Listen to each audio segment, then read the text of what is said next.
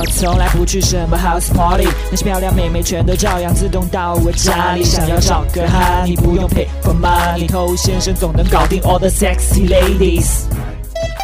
嗨，各位好，我是偷先生。撩妹如果很失败的话，无外乎两种情况。一种呢，可能是他比较腼腆，不敢下手，也不知道该如何下手。那这样的话，慢慢的就变成朋友，对吧？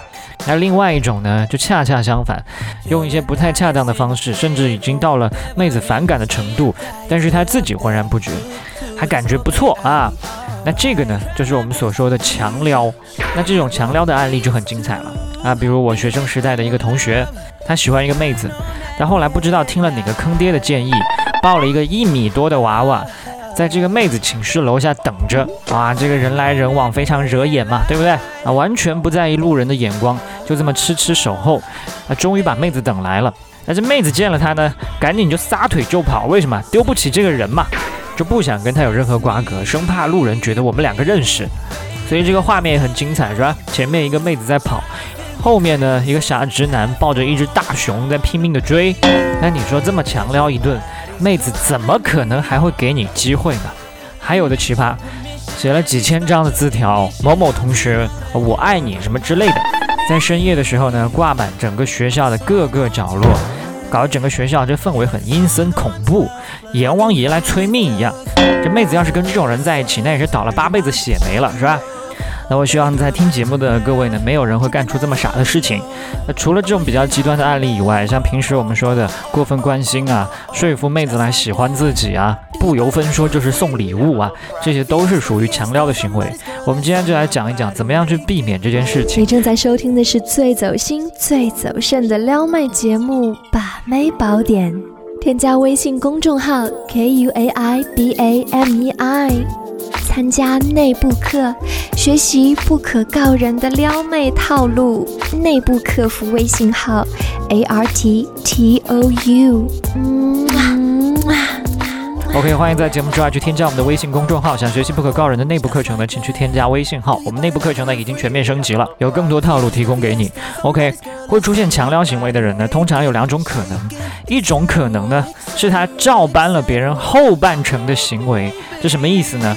就他看别人在一起勾勾搭搭，你侬我侬，所以他就心生羡慕，也想跟别人一样，所以他不自觉的做出来的一些行为呢，都是别人这个阶段暧昧阶段，甚至是情侣阶段做的一些事情。他也不想一想别人是怎么样走到今天这一步的，他只看到眼前的这些事情。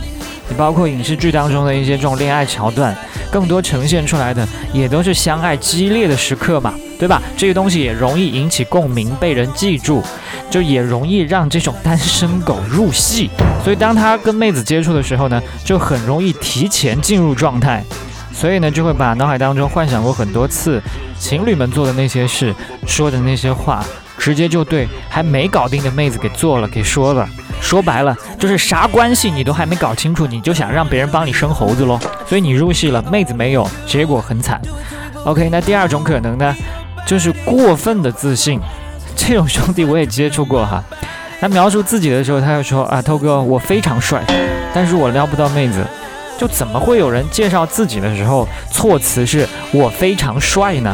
那这种自以为是的人呢，很多行为一定是欠妥的。在撩妹的时候，严重对自己缺乏认识，更加不会顾及妹子的感受，就以为自己是霸道总裁，是吧？活在自己的幻想中啊，觉得我这么做充满魅力，妹子肯定会被我征服。嗯，妹子没反应，难道是因为她太自卑了吗？觉得自己配不上英俊的我吗？不行。我要让她相信自己，毕竟是被我看上的女人啊！脑回路大概是这个样子的，就麻烦阅读理解一下哈。霸道总裁，霸道总裁这四个字，它究竟重点在哪儿啊？重点在总裁好吗？总裁，总裁大哥，也就是说你有这个实力，你有这个魅力。霸道，它才会发挥作用，它才会有杀伤力啊！你一个屌丝，你学人家总裁的霸道，那就是智障。好了，那不管哪一种强撩呢，那都在反映是一个社交直觉，情商太低。要解决这个问题，它也不是一朝一夕的。我就给一个简单的建议：尽量把自己摆在一个客观中立的位置来看你们之间的关系。当然，我知道很多人根本就没有办法做到，你可以来问一下我，让我帮你参考一下。